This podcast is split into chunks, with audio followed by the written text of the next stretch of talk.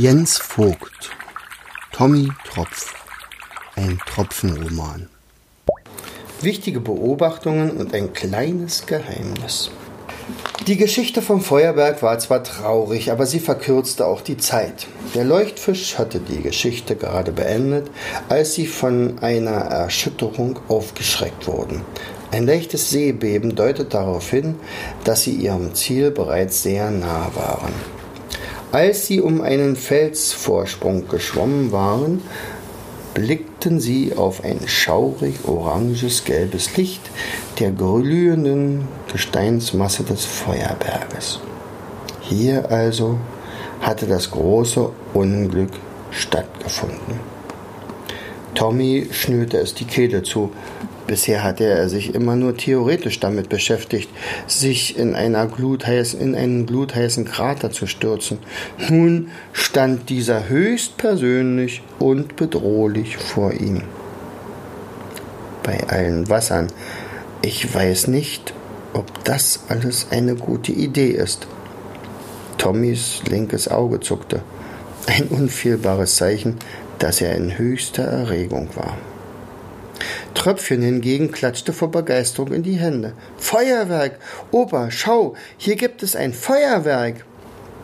Obwohl er hier seine dunkelste Stunde erlebt hatte, war er nun voller Zuversicht. Dieser Feuerberg strahlte eine seltsame Schönheit aus, und er würde sie zu seiner Mama bringen. In der Nähe des Berges fanden sie eine Höhle, aus der sich die Ausbrüche beobachten ließen. Tröpfchen und der Leuchtfisch schwammen ins Innere der Höhle. Tommy hatte dem Leuchtfisch gesagt, er solle dafür sorgen, dass Tröpfchen vor dem Aufstieg ein wenig schlafen solle. Tommy selbst blieb am Rand und begann den Berg zu studieren. Bald hatte er herausgefunden, dass der Feuerberg in regelmäßigen Abständen ausbrach. Sechsmal spuckte er wenig heiße Glut aus dem Höllenschlund, doch jedes siebte Mal gab es einen mächtigen Ausbruch. Je länger er die Aktivitäten des Berges beobachtete, auf die Geräusche hörte, einzelne Färbung des Lichts erkannte, desto vertrauter wurde ihm der Berg. Er bemerkte zum Beispiel, dass die flüssige Lava schnell zu festem Gestein wurde. Hier entstand tatsächlich ein neues Gebirge. Dies schien ihm eindeutig die größte Gefahr zu sein. Was, wenn sie in solch eine flüssige Gesteinsblase gerieten und dann vom erkalteten Felsgestein eingeschlossen werden? Das durfte in keinem Fall geschehen, denn das wäre die ihre, das, dann wäre ihre Suche zu Ende gewesen, bevor sie überhaupt angefangen hatte. Tommy beobachtete weiter entdeckte kleine Öffnungen im Meeresboden. Aus ihnen schoss wie aus Düsen in regelmäßigen Abständen heißer Wasserdampf heraus. Aus diesen Öffnungen wurden kleine Gesteinsgruppen oder keine Gesteinssuppe nach oben geschleudert. Hier stieg zwar pechschwarzer Rauch auf, aber vor herumfliegenden Steinen schienen sie hier sicher zu sein. Als sich Tröpfchen und der Leuchtfisch zu Tommy an den Rand der Höhle wieder hinzugesellten, berichtete dieser, wir werden zählen müssen. Jeder siebte Ausbruch ist besonders stark. Tröpfchen fand auch etwas heraus. Die Rauchdüsen schleuderten immer zwischen den Ausbrüchen Dampf in die Höhe. Seht, kurz vor dem kräftigen Ausbruch spucken auch die Düsen besonders heftigen Dampf und Qualm hinauf. Schaut, da schon wieder. Bei allen Wassern. Tröpfchen, das hast du gut beobachtet. Genial.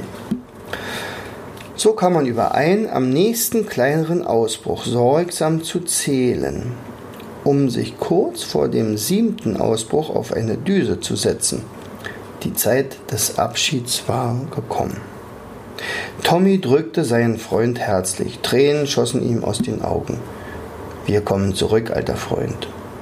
Mit meiner Tochter und sicherlich mit vielen Geschichten. Auch Tröpfchen umarmte den Leuchtfisch und bat ihn leise, ohne dass es sein Opi hören konnte, um einen Gefallen. Könntest du auf meinen kleinen Spielkameraden aufpassen. Mama hat ihn mir aus einer Koralle geschnitzt und er hat mich immer und überall hin begleitet. Aber wenn ich jetzt auf Weltreise gehe, könnte ich ihn verlieren. Pass bitte auf auf ihn. Er heißt Cori. Sein Großvater musste ja nicht unbedingt wissen, dass ein so großer Junge immer noch mit Puppen spielt. Der Leuchtfisch versprach, gut darauf aufzupassen und zwinkerte Tröpfchen zu. Dann wandte er sich an Tommy und übergab ihm ein kleines Säckchen. Wenn ich schon nicht mitkomme, könnt ihr das hier sicherlich gut gebrauchen. Es sind meine Reserve-Leuchtschuppen. Dann war es soweit. Tommy verschluckte wie im Training Tröpfchen und das Gepäck gleich mit und begann mit dem Leuchtfisch gemeinsam zu zählen. Eins, zwei, drei.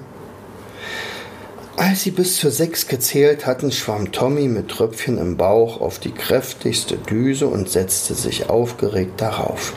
Sein linkes Auge zuckte nun besonders kräftig doch nichts passierte, im Gegenteil.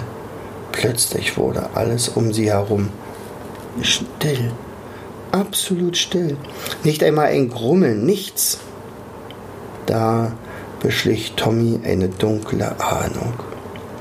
So laut er nur konnte, schrie er in Richtung Leuchtfisch. Raus aus der Höhle und schwimm, was du kannst. Schwimm und dein Leben! Der Leuchtfisch hatte auch schon gemerkt, dass etwas nicht stimmen konnte und schwamm mit kräftigen Schwimmstößen in eine sichere Entfernung. Tommys Ahnung täuschte sie nicht. Es war, als würde der Berg mächtig Luft holen, um im nächsten Augenblick niesen zu müssen. Dann begann alles um sie herum zu erzittern. Steine stürzten herab. Die Höhle, in der herumbrodelnden Wassertropfen vor vor Hitze. Äh, die Höhle, in der sie sich eben noch ausgeruht hatten, krachte in sich zusammen. Um sie herum brodelten Wassertropfen vor Hitze. Das Wasser kochte. Es wurde unerträglich. Der Meeresboden schien zu schwanken. Nun ging alles blitzschnell. Tommy und Tröpfchen blähten sich durch die Hitze auf wie eine große Wasserblase. Noch viel heißeres Wasser schoss aus der Öffnung und katapultierte die beiden in Raketengeschwindigkeit nach oben. Es lag nicht am Qualm, dass um Tommy herum alles dunkel wurde. Alles ging so schnell, dass Tommy bereits nach wenigen Sekunden, trotz Training, das Bewusstsein verlor. Der Leuchtfisch hatte beklommen aus sicherer Entfernung alles mit angesehen. Besorgt sah er den beiden hinterher. Wenn das nur gut geht, dachte er und winkte mit einer Flosse zum Abschied. Dabei flüsterte er Gute Reise euch beiden. Möge euer Vorhaben gelingen. Die Zeit des Erzählens war heute vorbei, doch wollten die Zuhörer gar nicht nach Hause gehen. Schaffen die beiden es bis ins helle Wasser? fragte ein kleiner Krebs. Gibt es bei uns auch Feuerberge? Finden Sie oben Perla? Eine, einige große Barracudas drängten sich zum Wobbegong vor und hofften, er würde noch ein paar Geheimnisse preisgeben. Doch der ließ sich nicht erreichen. Kommt morgen wieder.